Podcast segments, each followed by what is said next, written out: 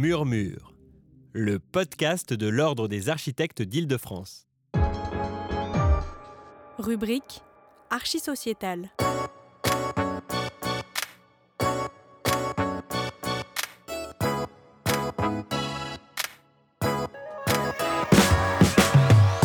Premier de nos trois épisodes consacrés à la Nuit des idées.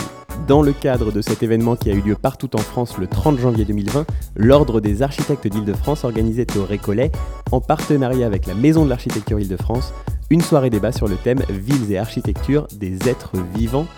Trois tables rondes ont été organisées, donnant la parole à dix intervenants qui ont pu y partager leur point de vue. Ensemble et avec le public, ils ont tenté d'imaginer comment la nature, le vivant et les citoyens peuvent inspirer l'architecture et l'organisation des villes et des territoires dans un contexte d'effondrement de la biodiversité, de changement climatique et d'inégalités sociales et territoriales. Pour cette première table ronde de la Nuit des idées au Récollet, l'Ordre et la Maison de l'Architecture Île-de-France accueillent Maud Le Floch, Julia Valve et Stein Van Osteren, qui échangent autour de la question comment accompagner la mutation des villes et des territoires vers plus d'inclusion avec des friches et des espaces publics habités et investis? L'animation est confiée à Olivier Leclerc et Johanny Bouffier-Hartmann. Alors bonjour, bah, euh, comment accompagner les mutations des villes et des territoires euh, vers plus d'inclusion avec les espaces publics habités et investis? C'est la question que je vais vous poser, enfin de, manière un peu, moins directe bien sûr. Euh, D'abord, je voudrais que vous vous présentiez. Prenez bien chacun votre micro. Julia Valvé, vous êtes de l'atelier Java, un atelier de médiation urbaine et culturelle basé à Nantes et travaillant sur toute la France. Est-ce que vous pouvez nous dire qui vous êtes et qu'est-ce que l'atelier Java? Alors euh, oui, euh, donc je suis Julia Valvé. Mon parcours euh, a été multiple. J'ai commencé par une école de commerce, le SC La Rochelle, où j'avais une spécialisation en communication. Et vers la fin, je me suis intéressée plus, plus largement à la, à la culture et à la cohabitation culturelle, un principe que, qui m'a beaucoup parlé à ce moment-là.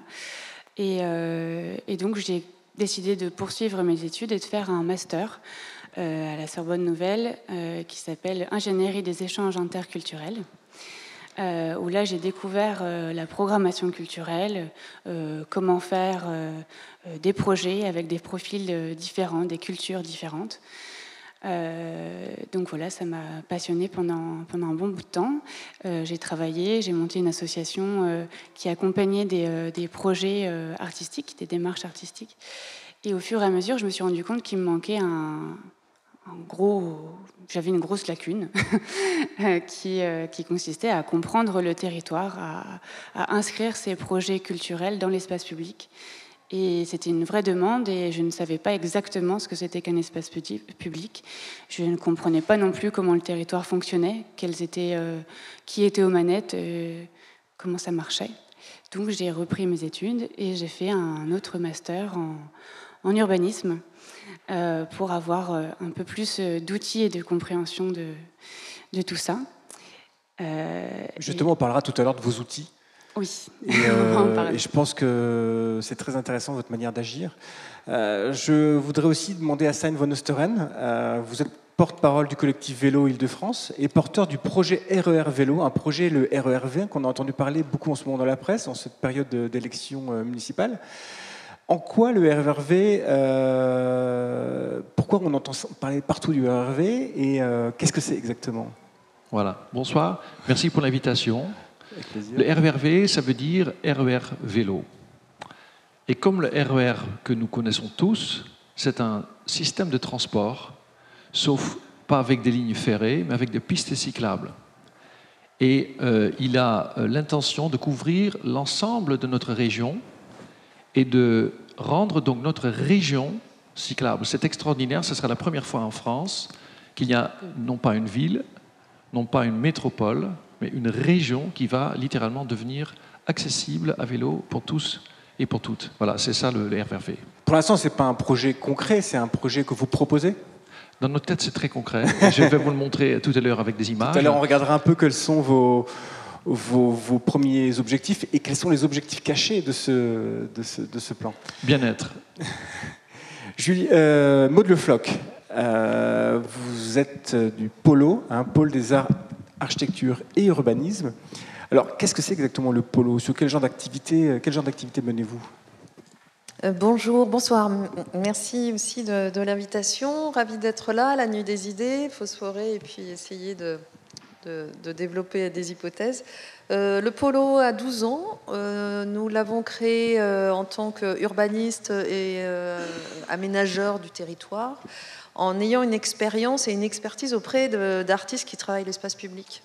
Et on s'est aperçu que ceux-là, ou celles-là, ou ces équipes-là, souvent plurielles, pluridisciplinaires, assez agiles, inventaient des outils, des méthodes, des tactiques pour intervenir dans l'espace public, pour créer et euh, inventer des registres euh, d'intervention assez inédits et assez euh, intéressants qu'il s'agissait d'introduire dans la maille de la, production urbaine. Et donc le polo, c'est cette instance-là, cette structure-là, qui travaille à extraire des techniques issues des démarches artistiques et culturelles pour les introduire dans le logiciel de l'urbanisme. Donc, donc ça se traduit par à la fois un volet accueil en résidence, d'artistes, d'architectes, de paysagistes. Euh, donc on a un lieu d'accueil en résidence basé à Saint-Pierre-des-Corps. Ça se traduit par le fait d'accompagner des maîtrises d'ouvrage pour incorporer euh, euh, des, démarches et des volets d'urbanisme culturel. Et ça se traduit par la fabrique de, de ressources. Et donc les questions que l'on se pose, on se les pose généralement en symétrie, toujours du type qu'est-ce que l'art et la culture font au territoire? Et inversement, qu'est-ce que le territoire, la ville font à la création, à l'art et à la culture? On, parlera justement de, votre vision de l'urbanisme et de, toutes ces choses qui font la particularité du polo. Euh, mais avant, je voudrais euh, retourner sur euh, l'atelier Java. je sais que vous avez des, outils très intéressants, notamment de la radio. J'en profite justement pour dire que ce, débat est enregistré et sera diffusé sur une, la nouvelle chaîne de, podcast qui s'appelle Murmure, hein, la chaîne de podcast de l'Ordre des architectes. Et donc vous pouvez regarder. Donc c'est pour ça qu'on a un peu un côté radio aujourd'hui. Et, justement, bah, la radio, c'est un de vos médiums, c'est un, de vos outils pour, euh, pour, euh, travailler sur euh, l'urbain, sur la médiation oui, alors l'objectif de l'atelier Java, c'est vraiment de, créer un pont entre le grand public et l'aménagement du territoire. donc il y a vraiment trois, trois volets, l'accompagnement aux mutations urbaines, la sensibilisation aux, faits urbains et de territoire, et l'élaboration de stratégies et, d'outils de, communication et de mise en récit. Et on travaille beaucoup euh, justement sur euh, l'histoire, raconter une histoire. Et donc, euh, par exemple, pour la radio, donc on en parlait, il y a par exemple le feuilleton radiophonique qui s'appelle Intrigue et romance de territoire, que, j'ai monté cette année, dont le but est vraiment de sortir l'architecture, l'urbanisme, le paysage des, lieux spécialisés euh, et d'essayer de, créer des connexions sur un territoire donné et euh, avec les gens. Donc, par exemple, pour euh, Intrigue et romance de territoire, le, premier épisode, c'était site de, rencontre, site de rencontre. Pardon. C'est une série donc, qui était diffusée régulièrement une série qui est diffusée en direct sur, sur une radio locale, qui est en podcast par la suite, et qui, qui lie des gens qui n'ont généralement pas d'interaction. Donc, par exemple, il y avait un philosophe qui a travaillé sur euh, les communs, Pierre Dardot. Il y avait euh, le maire d'une petite ville de 400 habitants, mais il y avait aussi un prof de philosophie et sa classe de lycéens. Euh, il y avait la porteuse des projets Juliette Six qui a monté la Californie, qui est un, tiers-lieu à Toussy. Et le but, voilà, c'est ensemble de créer un événement, alors en effet radiophonique, mais pas que, qui est aussi participatif, où on pose des questions aux gens, on invite les gens à se poser ces questions-là, et donc on est à la fois euh, spécialiste, mais aussi accessible dans notre questionnement pour que ces questions soient appropriables et que, in fine, euh, les personnes soient, enfin, puissent prendre euh, part à leur territoire. Donc un exemple de radio, mais il y en a d'autres. Quels sont vos autres outils? Est-ce que vous avez d'autres choses Vous n'avez pas que ça. Enfin, ça, c'est un même- exemple. C'est un des outils quand même que vous utilisez beaucoup. Beaucoup, oui, parce que c'est un, un outil qui, euh, qui permet à la fois de, de faire participer euh, un public varié, des profils variés, qui permet de synthétiser, qui permet euh, de faire événement et de rediffuser. Donc euh, ça fait quand même beaucoup d'avantages. Euh, et euh, il y a d'autres outils, il y a l'édition par exemple, donc à différents niveaux pour différents objectifs. Il y a eu euh, l'hypothèse collaborative, donc qui est un, ouvrage qui est à l'origine, enfin, dont Atelier Georges et Mathias Rollo sont, à l'origine, et où l'Atelier Java a fait la coordination éditoriale. Et euh, on a dépassé euh, cet objet du livre en proposant aussi de faire vivre ce livre par des plateaux radiophoniques, notamment au pavillon français euh, à Venise et au pavillon de l'Arsenal à Paris. Il y a un, projet éditorial qui est en cours qui s'appelle L'épopée.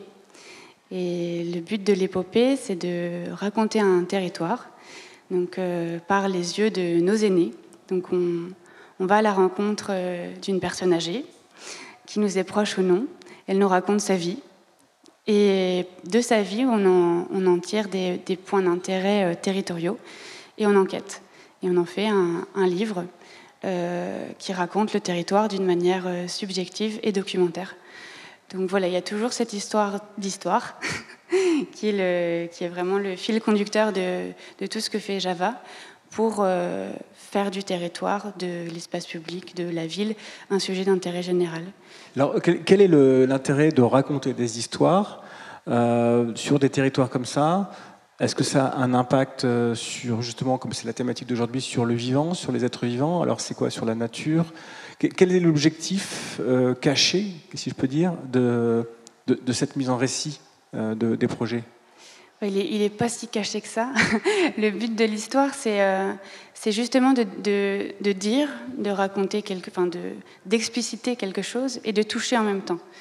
Euh, et pour que ça, touche, on, amène les gens à se poser des questions euh, par, cette histoire. Quoi. Et donc le but, in fine, c'est de comprendre, c'est de pouvoir s'approprier les choses et devenir acteur de son territoire. Alors, euh, Maud Le Floch, je pense que vous avez une vision euh, de. Vous êtes parfois amené à travailler, alors pas ensemble, mais l'un pour l'autre. Euh, vous lancez, vous aussi, des, parfois vous lancez des appels d'offres où Java peut répondre, etc. Vous, vous, êtes, vous, vous- répondez à des AMI plutôt euh, pour travailler sur des sujets de plus grande envergure. Comment exactement, sur quoi vous travaillez exactement? Oui. Alors, je vais vous raconter, euh, je vais raconter un, partir d'un exemple qui vous raconte un peu la chaîne, le chaînage que, euh, par lequel on procède euh, au polo. Donc, peut-être première image qui indique que vous voyez, on a, on a à la fois. Attends, comment ça marche collage Paf, paf. Ok. Euh, donc, on- un, volet incubation, expérimentation, donc euh, où on incube des, euh, des, des acteurs qui viennent en résidence, on prend soin des projets. Euh, attends, attends, attends, attends, attends, attends. Non, non, je la. Voilà. Euh, un deuxième volet qui est euh, des études, des AMO, donc euh, accompagner des, maîtrises d'ouvrage, souvent la plupart du temps des collectivités publiques, comme une mission de design urbain actuellement Paul Gallieni à Bagnolet. Des, donc des collectivités qui cherchent à introduire des dynamiques artistiques culturelles pour requalifier un projet d'aménagement. Et puis tout ça développe de la ressource, euh, on fait des rapports, on fait une plateforme euh, qui analyse un peu toutes ces nouvelles pratiques intermédiaires euh, au carrefour de la création artistique, de la conception urbaine et, des nouvelles maîtrises d'ouvrage en quelque sorte. Donc c'est une, structure à, la confluence et qui et on, et chaîne un peu l'ensemble des projets.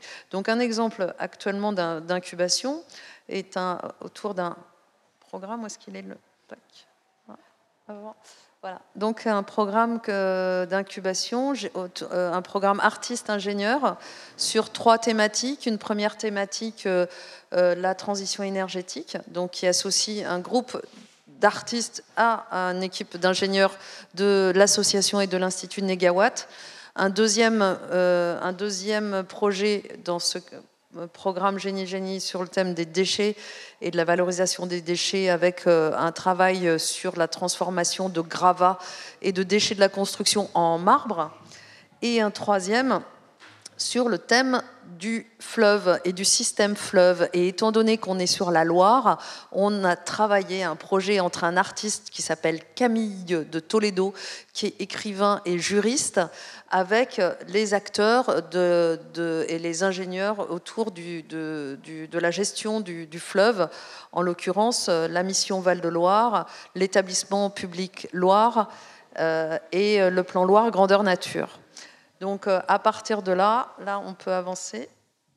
Donc sur le, donc, sur le projet euh, Parlement de Loire, nous avons travaillé avec Camille de Toledo à la définition d'un projet artistique, un, un projet d'écriture. Il est auteur, auteur et, juriste, et lui-même très intéressé par les questions euh, autour de, des représentations juridiques euh, du vivant, du non-vivant, de, que le fleuve puisse obtenir une personnalité juridique, comme euh, le Fanganui en Nouvelle-Zélande, comme le Gange, et de travailler à l'échelle de ce fleuve Loire qui est euh, emblématique, vu que c'est le dernier fleuve naturel d'Europe, que c'est un fleuve qui aujourd'hui est un témoin de euh, visuel euh, de, des bouleversements climatiques. Cet été, il était euh, quasiment à sec. les inondations sont aussi une menace sur la Loire parce qu'il est, il est indompté. Et donc de travailler à, l'échelle du fleuve. Donc Camille de Toledo hein, imagine de dire, bon, bah, pour travailler la personnalité juridique, comment le fleuve se représente, comment les différents éléments du fleuve, les dialoguent entre elles, pour cela, nous allons imaginer des auditions du Parlement de Loire. Pour monter ce Parlement de Loire, il faut commencer par des auditions. Et donc, on va auditionner à la fois euh, des représentants euh, du, milieu, mais aussi des philosophes, des penseurs, etc. D'où euh, des auditions. Et là, on peut avancer des auditions de, juristes euh, ici qui travaillent sur les questions de l'animalité, sur euh, les questions de personnalité juridique. Donc on est à l'école du, paysage et de la nature euh, à Blois. Donc un, très bon moment. On peut avancer avec Bruno Latour et Frédéric Aitouati qui ont développé eux-mêmes un projet autour du, Parlement des choses et sur justement les, représentations des humains et des plus qu'humains ou des non-humains. donc là encore une audition qui a duré une heure et demie. Et puis, euh, dans le cadre de cette démarche euh, Parlement euh, de Loire, nous avons aussi imaginé toute une série d'actions. Là, en l'occurrence, c'est de l'écoute d'un audio naturaliste qui enregistre des sons et qui nous a fait écouter ça sur un, sur un système audio incroyable. Et on, a entendu le son de la photosynthèse. Voilà, donc tout ça nourrit et matière le projet Parlement de Loire. Donc c'est un processus lent et long, etc. Il donne lieu à toute une série d'autres projets, des projets de, cartographie des usages de la Loire, des projets de serious game sur la Loire, des projets euh, économiques euh, autour de la Loire, sur le paysage, etc. Et par ailleurs, nous, sommes, nous avons répondu à un appel à projets innovants, euh, Devenir Tour, sur euh, l'ADIS, l'échangeur de l'ADIS, et nous avons imaginé de réaliser un projet Parlement de Loire de la métropole Jardin à la métropole Jardin, donc c'est-à-dire de travailler en, ascendant que ce groupe de concepteurs, de créateurs associés, toute cette dynamique artistique culturelle autour du Parlement de Loire puisse donner lieu à un projet urbain en tant que tel. Euh, on peut, on peut aller plus loin. Donc, vous voyez, donc, il y a eu un travail donc, avec Log euh, Architectes qui ont euh, réalisé le projet, enfin, l'ont dessiné en, tout cas, des designers, des artistes, des écrivains associés, enfin, tout un, tout un travail où on est parti de, du fleuve, de l'existant, du projet artistique, de la fiction, pour faire advenir un projet. Et ce projet, il est finaliste aujourd'hui. On, est, euh, on est retenu euh, par la ville de Tours comme dernier finaliste. Donc c'est un, réponse atypique, projet atypique, réponse atypique. Et vous, vous dire aussi que cette dynamique de projet qui part de l'artistique et du culturel a permis d'agréger concepteurs, créateurs, puis investisseurs, puis euh, architecte qui a tenu euh, le dessin définitif, puis exploitant, puis euh, usager, comité de riverains, etc. Donc une dynamique ascendante qui part d'un projet artistique, culturel et, et, de conception urbaine, nouvelle génération, on a envie de dire. Donc en gros, vous ne travaillez pas trop sur l'ingénierie directe sur le, vivant, mais plutôt vous utilisez la culture, les, êtres humains, pour intervenir euh, à différentes échelles sur cette notion de, de vivant. C'est-à-dire que on travaille sur les sujets qui sont les sujets de, les enjeux euh, autour du vivant, autour des territoires, autour de, la relation ville-nature, etc., particulièrement sur le, sujet Parlement de Loire, avec un outillage artistique et culturel.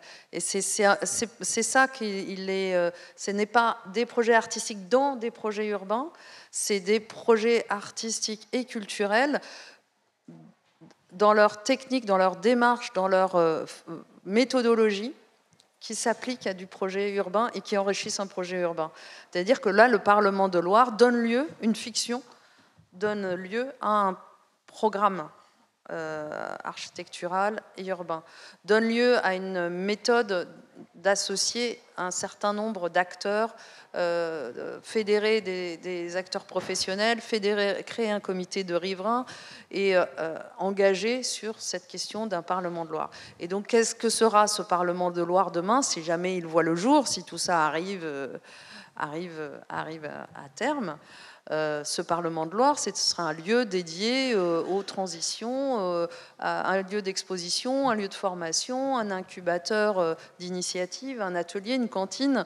Voilà, aujourd'hui, on ne sait pas exactement tout ce qu'il sera. En tout cas, on le fabrique brique après brique et avec aussi la dimension progressive, évolutive que suppose un projet de ce type-là. C'est-à-dire, on part d'un projet mou, soft, pour aller vers un un projet euh, dur, durable euh, et, soutenable, on l'espère Alors, euh, Stein von Osteren, dans une même un peu, dans une optique un peu pas similaire, mais que vous, vous n'utilisez pas forcément la culture ou l'art, mais vous utilisez le mode déplacement pour interagir sur un territoire, sur l'espace public, sur un écosystème également. Vous traversez plein d'écosystèmes différents. Et quelles sont un peu les similitudes ou les différences par rapport à un tel projet? Nous jetons les bases pour qu'une culture puisse naître. Nous travaillons sur quelque chose de beaucoup plus élémentaire, à savoir la simple liberté de se déplacer autrement qu'avec ses pieds et qu'être dans une machine. C'est-à-dire avec une, on pourrait dire une chaussure magique, ce qui est le vélo. Parce que le vélo, c'est quelque chose de magique. C'est pas poétique. Hein. c'est, un vélo, c'est en fait sur un vélo, l'homme, il est l'être le plus économe en matière de calories dépensées par, euh, par kilomètre. En fait, il n'y a que le saumon qui est plus efficace, mais après, c'est vraiment l'homme. Donc, c'est extraordinaire. Et donc, on jette tout simplement la base pour ça. Et cette base, c'est quelque chose de très basique. Ce sont des, euh, pistes cyclables, ce sont des, euh, voies, ce sont des, angles qui sont bien pour le vélo, ce sont des stationnements, etc. Et en ce qui concerne, je vais peut-être dérouler quelques, images. Vous avez un, un bip. Euh, nous sommes partis en fait sur un constat. Donc cette liberté manque. On n'a pas la liberté aujourd'hui en France de choisir de se déplacer de A à B en, à vélo. Un enfant en France ne peut pas aller tout seul à l'école à, vélo. Je suis né aux Pays-Bas, j'ai vécu la moitié de ma vie là-bas. Euh, aux Pays-Bas, trois enfants sur quatre vont à l'école tout seuls à vélo. Alors d'abord, euh, donc je représente le collectif Vélo de France. Hein, ça fait 4000 adhérents, 33 associations. Nous couvrons 80 collectivités.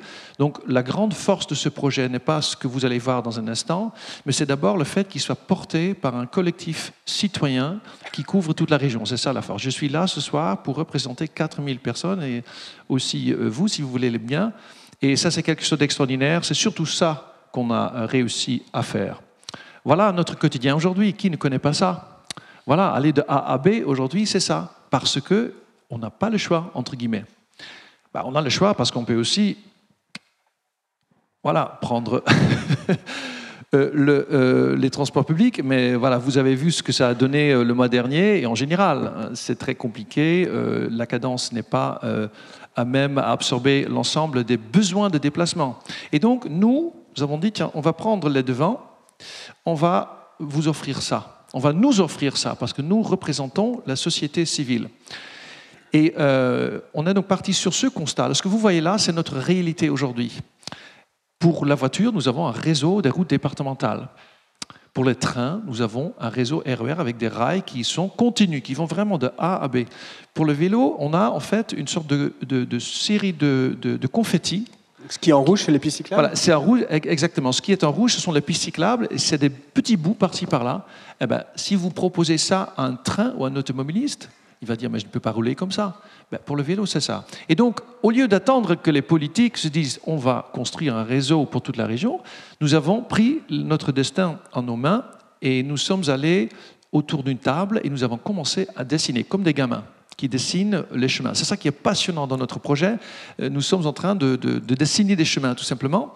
Et ce que vous voyez là, c'est le résultat d'une énorme consultation avec non seulement nos, nos 4000 adhérents, mais également avec tous les citoyens, les franciliens, qui ont répondu et à qui on a demandé où est-ce que vous voudriez aller de A à B, qu'est-ce qui est efficace selon votre connaissance de votre territoire, en termes de relief, en termes de rivière, parce qu'une rivière, c'est pratique, hein, c'est agréable aussi, voilà, c'est très important. Et quand vous transformez cette réalité, cette carte réelle en visuel, ce que vous trouvez Ça, c'est donc le réseau qui a exactement la même forme que le RER avec la ligne A, B, C, D et E. Sauf qu'ils euh, sont cyclables, ils sont en surface. L'homme et la femme qui roulent dessus est en contact avec l'air. Il n'est pas enfermé, il n'est pas assis, il bouge. Et puis, il y a aussi deux lignes euh, le long des rivières, la Seine et la Marne, et puis il y a deux circulaires. Il y a la petite euh, couronne et puis la grande couronne. Et tout ça, ça va mettre l'ensemble des franciliens à quelques kilomètres, une ou deux kilomètres, d'un réseau de transport. C'est ça l'idée. Le vélo ne va plus être un loisir, ne va plus être qu'un sport ou qu'un loisir, mais ça va devenir votre moyen de transport. Ça va être un nouveau choix de liberté. Donc, attendez, si, je prends par exemple, revenez, si je prends l'exemple de la ligne A, euh, si je vais aller d'un point euh, Ponton-Cobo jusqu'à euh, Lobou-Poissy, combien de temps ça prend à peu près pour un cycliste normal? Ben, le cycliste normal, en fait, ça dépend vraiment de votre rythme. C'est juste justement la beauté du, vélo. Si vous 20 km/h, par exemple ben, En fait, un vélo électrique, ça roule facilement à 25 km/h. Moi, je roule, je pense, je roule assez vite, euh, entre 17 et, 20, mais ça dépend vraiment de mon état. Si je dois préparer une intervention comme ce soir, je roule un petit peu plus lentement pour que je puisse cogiter en même temps. Et euh, si vous êtes un enfant, vous allez rouler peut-être à 10 km/h. Il faut quoi? Il faut une heure, une heure et demie? Ah, pour faire tout ça euh, il faudrait quand même, euh, je pense, euh, deux heures pour faire vraiment une ligne d'A à B. Hein. C'est... Mais finalement, c'est pas beaucoup plus long qu'un RER e normal. Ben, en fait, je vais vous dire, c'est plus rapide qu'en temps normal, surtout en milieu dense, parce qu'en milieu dense, la voiture roule en moyenne à 14 km/h, alors que le vélo à 15 km/h. Tout simplement parce qu'il passe beaucoup plus tout à l'heure, j'étais par contre coincé dans un embouteillage sur mon vélo, derrière la voiture. J'étais obligé d'attendre. Mais en général, on, glisse quand même à côté. Donc on a une liberté. On a une liberté. Et puis donc, euh, voilà, le but, c'est tout simplement euh, d'exploser le nombre de déplacements à vélo, de faire en sorte qu'il y ait autant de déplacements à vélo qu'à Strasbourg, c'est-à-dire un déplacement sur six, 16%. Sachant qu'aux Pays-Bas, c'est un déplacement sur quatre, voire trois. Et euh, alors, ce qui est euh, intéressant à voir pour vous en tant que technicien de l'espace public, euh, il, y a, un cahier des charges. sans aller trop dans le détail, il faudrait tout simplement des pistes continues, voilà, comme les routes. Il faudrait des pistes efficaces.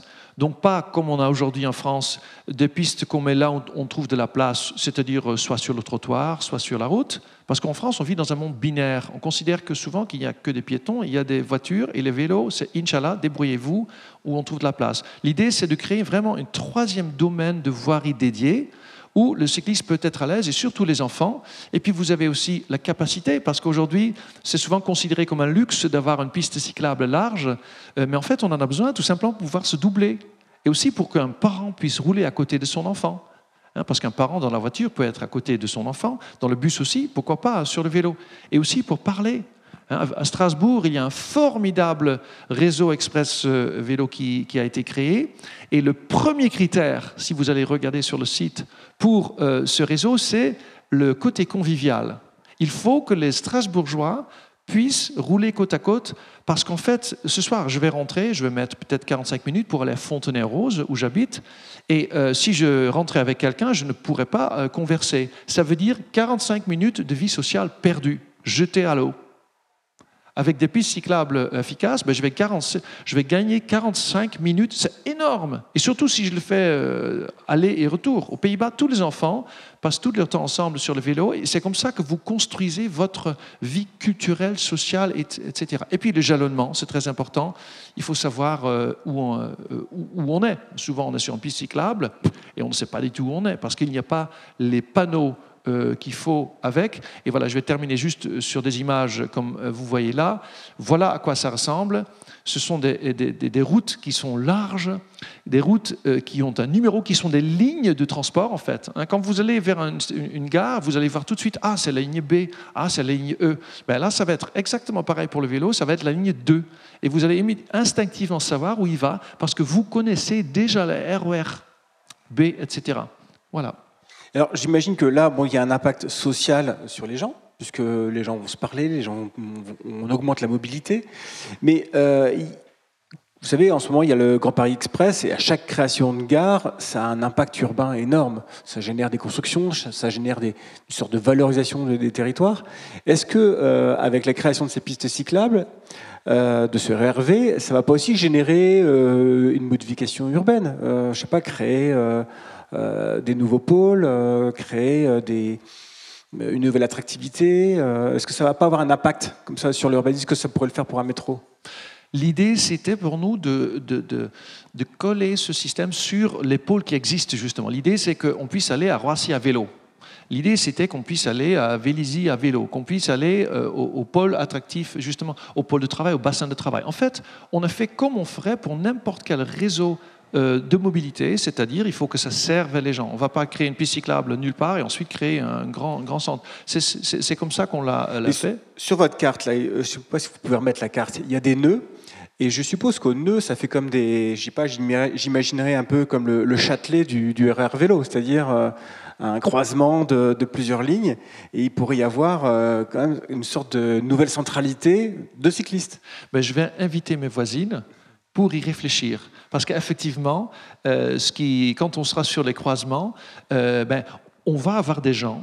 C'est ça peut-être le lien aussi entre les projets dont vous, venez de parler, dont vous parlez, c'est que on va sortir les gens de leurs habitacles de voiture. Et on va donc les mettre en contact les uns avec les autres. On va donc les, rendre dans un, les mettre dans un espace social où ils sont connectés euh, sur les autres, mais aussi sur leur propre liberté. Et ensuite, on crée un contact social euh, ben, qu'il faut transformer, qui, dont il faut faire quelque chose. Effectivement, pourquoi, pourquoi pas des terrasses? Pourquoi pas des buvettes? Pourquoi... C'est ce qui s'est passé en Italie, par exemple. Vous avez beaucoup de chemins de fer euh, qui ont été transformés en pistes cyclables, qui explosent en nombre. Avant, les gens, ils étaient, en fait, il y avait les trains sur les rails, les, gens étaient dans les embouteillages sur la petite route le long de la côte à côté, et puis il y avait les trains. Euh, non, et puis le, le, trottoir. Maintenant, tous les piétons vont, marchent le long de la mer sur, et roulent sur la mer sur cette piste cyclable. il y a des magasins de loueurs ah, de vélos où ils vendent même des, espèces de véhicules roulants euh, non identifiés. Avec, euh, bah, il y a du tourisme qui se développe. En fait, après, c'est la culture. Ça devient littéralement un espace participatif parce que les gens, en fait, ils négocient les uns avec les autres. Dans une voiture, en fait, c'est en fait symboliquement un geste assez violent. Ce n'est pas un discours anti-voiture que je tiens, mais c'est juste symboliquement pour comprendre ce qui se passe quand vous montez dans un habitacle. En fait, vous rentrez dans votre espace privé tout en étant dans l'espace public. Et c'est pour ça que ça génère autant d'agressivité, parce que quand vous êtes bloqué dans votre voiture, c'est comme si quelqu'un vous bloquait dans votre maison. Et c'est très énervant. Bah Alors j'aimerais laisser un peu la parole à la salle quand même, parce que c'est un moment interactif et euh, je pense que les personnes qui sont là aimeraient aussi entendre vos questions. Donc, euh, si vous avez des questions, n'hésitez pas. On va faire passer un micro. Euh, est-ce que vous avez des voilà une petite question euh, au fond de la salle? Est-ce que je peux vous piquer votre micro? On se fasse passer celui-là. c'est quand même une idée géniale, je trouve. Moi. On est de la nuit des idées, donc hein, c'est. C'est tout Oui, simple. bon, bonsoir. Euh, Nicolas Vernutello, je suis architecte. Euh, je suis surpris, je rebondis sur la, la- la dernière diapo qui a été présentée. Je suis surpris de voir une- piste cyclable complètement minérale. C'est-à-dire par rapport à votre, euh, votre, votre présentation, votre introduction, euh, finalement, le vélo faible empreinte euh, euh, écologique, on peut se poser aussi la question de, savoir à quoi ressemblerait une piste cyclable qui aurait aussi une, faible empreinte écologique. Il y a derrière ça, évidemment, vous le savez, le problème de la minéralisation des sols, hein, ruissellement, etc. Donc voilà, est-ce que c'est quelque chose que vous travaillez également, que vous envisagez euh? Alors, Elle a une réponse de Stein van Osteren. Allez-y. oui, en fait, je retournerai presque à la question. Posons la même question pour la voiture.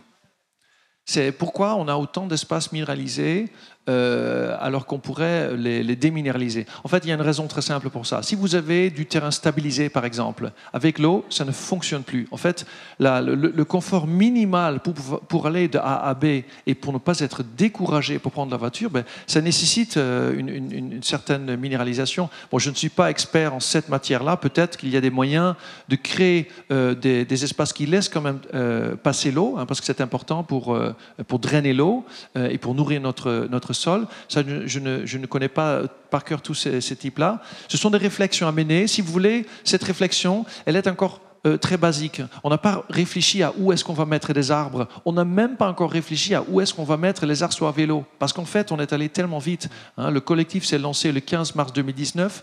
On vient de euh, révéler euh, ce projet à la presse. On vient donc de commencer à cette réflexion. Là, c'est presque l'étape suivante. Nous allons maintenant, en fait, c'est ça une chose très importante à dire, nous cherchons des partenaires, donc les départements, la région, pour concrétiser ce projet et justement pour définir le cahier des charges dont feront partie euh, ce type de questions. Alors, si je peux me permettre, sur Paris, euh, l'occupation des pistes cyclables est prise sur les voies euh, de, de- de voitures. Donc, en fait, c'est un peu moins de terrain pour les voitures et un peu plus de terrain pour les vélos. Donc, c'est une répartition d'un sol qui est déjà artificialisé. Euh, donc, euh, bon, on n'en diminue pas, mais en tout cas, je ne pense pas que l'idée, ce soit de, de augmenter l'artificialisation des sols. Hein, je pense que c'est à peu près ça. Euh, je voudrais euh, poser une petite question à Julia Valvé. Euh, vous voyez ici, on est un peu encore dans le mode récit. Et, vous, vous êtes dans cette, mise en récit. Ce qui plaît beaucoup ici, c'est que le récit est extrêmement bien raconté. Effectivement, après, on creuse un peu, etc. Il faut, on a envie de rentrer dans le réel. Mais pour vous, quelle est l'importance de ce récit dans le projet? Pour, pour faire adhérer les gens pour, euh, Quel est exactement le, le rôle du récit? C'est de donner du sens. C'est euh, vraiment de commencer par un début et une fin. C'est de comprendre l'objectif, c'est la genèse. C'est pas d'avoir un résultat tout cuit. Euh, avec un résultat tout cuit, on ne comprend pas pourquoi c'est arrivé là. Et à ce moment-là, on peut se plaindre, on peut donner des arguments contre. Si l'histoire est bien racontée, c'est-à-dire qu'on en connaît tous les tenants et tous les aboutissants, à ce moment-là, euh, on comprend. Et on peut réagir de manière, euh, on va dire, euh, raisonnée et raisonnable. Ça permet l'échange, ça permet beaucoup de choses, de raconter une histoire qui se tient du début à la fin. Parce que je pense que vous avez fait créer une gazette aussi, hein, une petite gazette. Elle est en cours. Elle est en cours qui permet de raconter justement l'évolution des territoires, les projets à venir, euh, expliquer à travers des histoires aussi bien racontées que celles du RERV euh, comment pourrait évoluer le, le territoire. Alors pour la Gazette, euh, en fait, l'atelier Java fait partie de la maison du projet de la caserne Mélinette à Nantes. Et le but est de faire encore ce dialogue, cette médiation entre grand public et euh, projet urbain. Et là, c'est une gazette euh, contributive. Donc l'histoire, elle se fait à plusieurs, comme elle a été faite pour le RERV.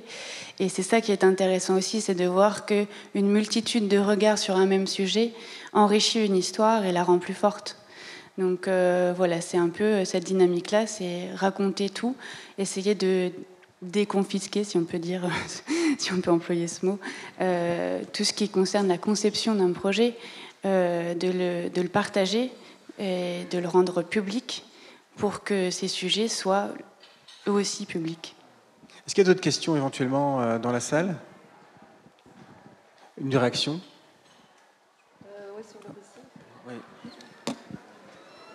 Donc une relation donc, ouais, de floc. Oui.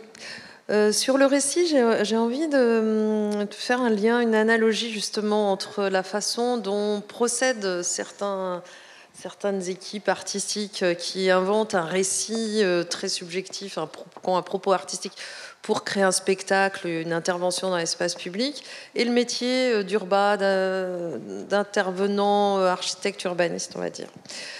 Aujourd'hui, de plus en plus d'artistes travaillent avec le déjà là, l'existant, euh, de façon très contextuelle, voire hyper contextuelle, et sont un peu comme un une posture de canard, c'est-à-dire qu'ils plongent la tête dans un territoire, ils tirent des fils, ils vont euh, euh, fabriquer leur récit en tissant toute une série de fils qu'ils auront trouvés avec un prisme complètement obsessionnel, qui est leur subjectif, leur entrée très spécifique, pour l'un, ça va être de travailler sur euh, la rumeur, par exemple. Pour l'autre, ça va être de, travailler sur euh, le jeu.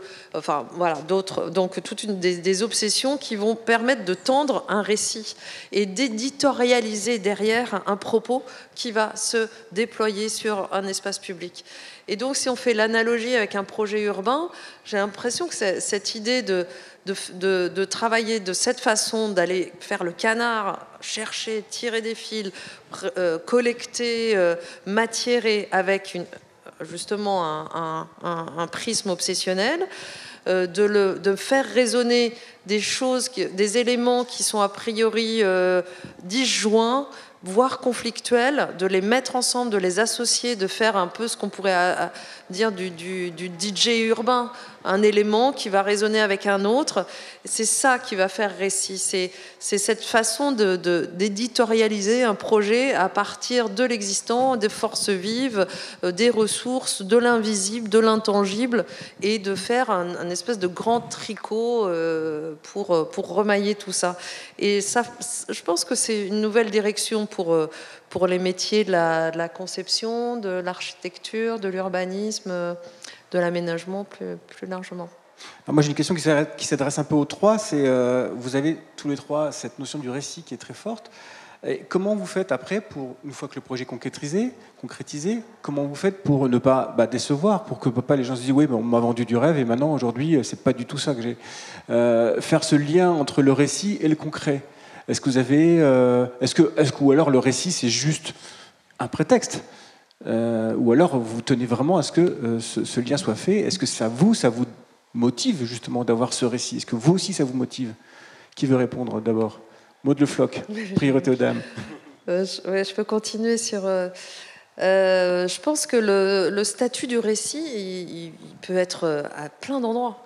Il peut être pour exalter un projet, pour fédérer des acteurs, pour mettre la machine en route, pour euh, s'accorder sur euh, qu'est-ce qu'on raconte ensemble au moment de la démarche projet, au moment de fabriquer un programme, au moment d'initier les choses. Euh, donc aujourd'hui, on voit bien quand on, est en, projet, il y a des nombreux intérêts, des intérêts publics, des intérêts privés, des intérêts associatifs, d'acteurs culturels. Enfin, il y a pas, et donc il, il, s'agit de, faire récit aussi en premier lieu pour ok, on invente un truc et on se met en excitation commune. Et c'est très, je pense que c'est un des principes actifs les plus intéressants de ce mode récit. Euh, ensuite, que ce récit se transforme, qu'il évolue et qu'il puisse devenir euh, un autre, euh, évidemment. Donc c'est le, le, récit A n'est peut-être pas le récit B, qui n'est pas le récit C. Il faut peut-être faire attention à ce qu'il ne se mette pas à l'envers par rapport à ce qu'on raconte au début, tant qu'à faire, parce que c'est quand même des, des, jeux dangereux et qui ne sont pas tout à fait régulés euh, politiquement. Mais, euh, mais à mon avis, le récit, il a, il a déjà une force de, de mettre ensemble et d'autoriser, et de, et de, travailler les inversions aussi euh, dans, des, dans des jeux complexes. Stan von Storen, von Osteren, j'aurais... Von Osteren, oui, je l'ai francisé un peu. D'accord. Ça peut être compliqué. ce récit alors Alors euh, non, j'ai aucune peur euh, que ça ne se concrétise pas parce que le récit du vélo est extrêmement fort. Il y a une belle phrase, je ne sais pas si vous la connaissez, de Hugues Seraf, le journaliste, qui dit à un moment donné, le vélo a cette force magique de transformer votre déplacement en mini-aventure, en mini-récit, dont vous êtes le héros, avec un début, une fin, de multiples méchants à combattre, des tas de rebondissements, de la vitesse, de l'adrénaline au litre, bref, tout le contraire de ce que vous réserve un voyage en bus et en train. Et c'est aussi simple que ça. Et donc, le jour où les gens ils vont se mettre à découvrir ça, et c'est l'infrastructure qui va permettre à tous de le découvrir. D'ailleurs, euh, j'ai apporté un guide que nous avons écrit euh, qui raconte euh, comment ça a été, que je vends à 20 euros pièce. au prix coûtant, mais qui, qui, qui, tient le secret de la ville apaisée et de la de la ville à vivre. c'est tellement fort que ça marche. Et c'est quoi la meilleure preuve? Montez dans le Thalys, faites deux heures et quart, descendez à Rotterdam, et vous êtes dans une ville entièrement cyclable où absolument tout le monde fait du vélo. Pourquoi? Pas parce que les Néerlandais sont différents que les Français, parce qu'ils adorent le confort, ils adorent bouger, ils adorent parler, ils adorent euh, euh, aller facilement de A à B et la convivialité. Eh ben, une fois que dès que vous dès que vous offrez cette infrastructure, le succès est là. Et le succès est déjà là parce qu'il est à Paris où euh, la ville vient de compléter quasiment le réseau express vélo. Hein. c'est en fait l'équivalent du RERV, mais à l'échelle de la capitale. Et ben, le nombre de cyclistes explose tout simplement parce que quand vous, en fait, l'être humain naturellement veut pédaler. Donc en fait, si on ne le fait pas aujourd'hui, c'est pas parce qu'on ne veut pas, mais c'est parce qu'on ne, ne nous donne pas cette, cette, liberté. Il suffit de donner, de créer des pistes cyclables et vous aurez des cyclistes. Donc là, vous avez une mise en pratique du récit, puisque là, c'est très concret ce livre. C'est très fort ce livre. C'est en fait justement, il y a, y a, y a des, des, aménagements cyclables, donc Paris Ancel, l'édition, et euh, c'est faire du vélo une évidence. C'est un livre extraordinaire parce que ça a été écrit par euh, des, personnes de l'association Paris Ancel qui sont allées justement aux Pays-Bas pour regarder mais comment ils ont fait les Néerlandais pour créer un système vélo si efficace que tout le monde ose se déplacer à vélo. Et ils ont vraiment pris des photos de comment on fait en France, comment on fait aux Pays-Bas. Et ensuite, ils sont revenus, ils ont écrit ça dans ce petit guide de 144 pages, mais qui se lit très facilement. Et euh, en fait, c'est grâce à ce livre que j'ai réussi à comprendre euh, mon propre pays. En fait, euh, pendant 23 ans, j'ai vécu là-bas et j'ai profité en fait d'une liberté euh, sans savoir que c'était quelque chose d'extrêmement complexe, parce que vous ne savez peut-être pas, mais les Pays-Bas étaient un pays du tout voiture dans les années 70. Ah, ils ont mis 45 années pour le transformer complètement. Et le secret de la transformation est écrit dans ce guide, et ben, il suffit de le mettre en œuvre. Et aujourd'hui, à la différence des années 70, en France, on n'a plus besoin d'attendre si longtemps, parce que les recettes ont été testées et approuvées. Et maintenant, euh, voilà, il suffit de, prendre les clés du bonheur et d'allumer, euh, pas le moteur, mais le vélo. Julia vous avez une, réaction, euh, peut-être qu'une question dans la salle, euh, n'hésitez pas à lever la main, euh, puisque la parole est libre. Julia. Oui, mais au sujet du, récit, moi je, rejoins ce qui vient d'être dit, notamment par Maud, puisqu'on est un peu plus liés dans la démarche, bien que je respecte totalement, ce que vous faites. mais c'est que le, récit, c'est aussi permettre l'imaginaire.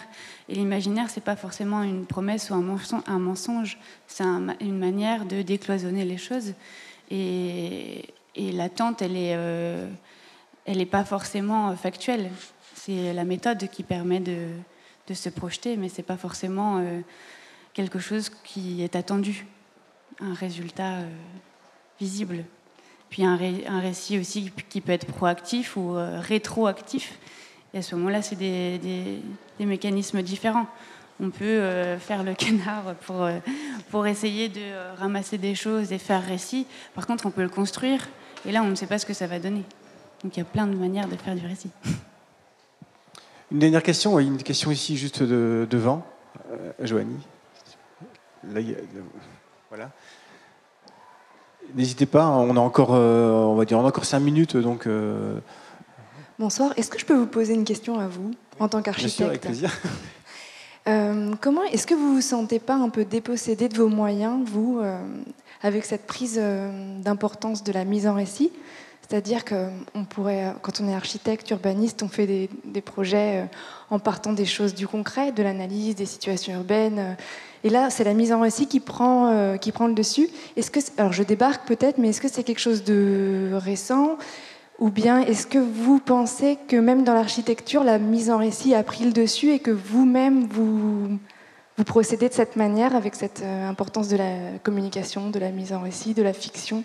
Ou est-ce que vous vous sentez pas un peu dépossédé de vos moyens alors, je pense que c'est une bonne question. Ça, me permet de faire une transition pour la deuxième table ronde ensuite. Mais à titre personnel, je peux vous répondre. en tout cas, en ce qui me concerne, moi, je travaille toujours avec un récit. C'est pour ça que j'aime beaucoup euh, mes invités. C'est que euh, pour faire passer un projet vis-à-vis d'un groupe d'usagers, par exemple, le fait de faire un récit, d'expliquer clairement euh, et de quelque part raconter une histoire, permet à chacun de se, de se, concrétiser. Je n'ai pas donné d'exemple parce que c'est pas euh, pas moi qui suis invité à faire une conférence, c'est nous qui invitons euh, les autres, mais on pourra en parler en off et, ça, nous permettra surtout de d'introduire d'autres architectes qui vont parler juste là, juste après, et qui au travail aussi sur, la, le récit, et, mais à travers à travers aussi la, biodiversité, euh, euh, à travers euh, l'inspiration des formes de la nature, à travers toutes ces sortes de, choses. Et vous allez voir, c'est aussi très intéressant. Je, pense qu'on peut terminer là-dessus. Je vous remercie énormément pour votre participation, qui c'est très intéressante, et avec ces, belles idées. voilà, je pense qu'on peut les applaudir.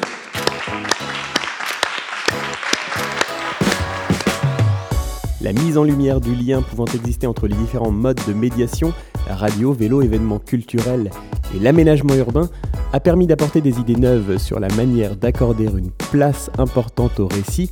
Ce récit mis en scène permet au public de s'investir pleinement, de prendre conscience du changement qui s'opère dans la ville et de s'engager dans les valeurs de respect de l'environnement et d'inclusion.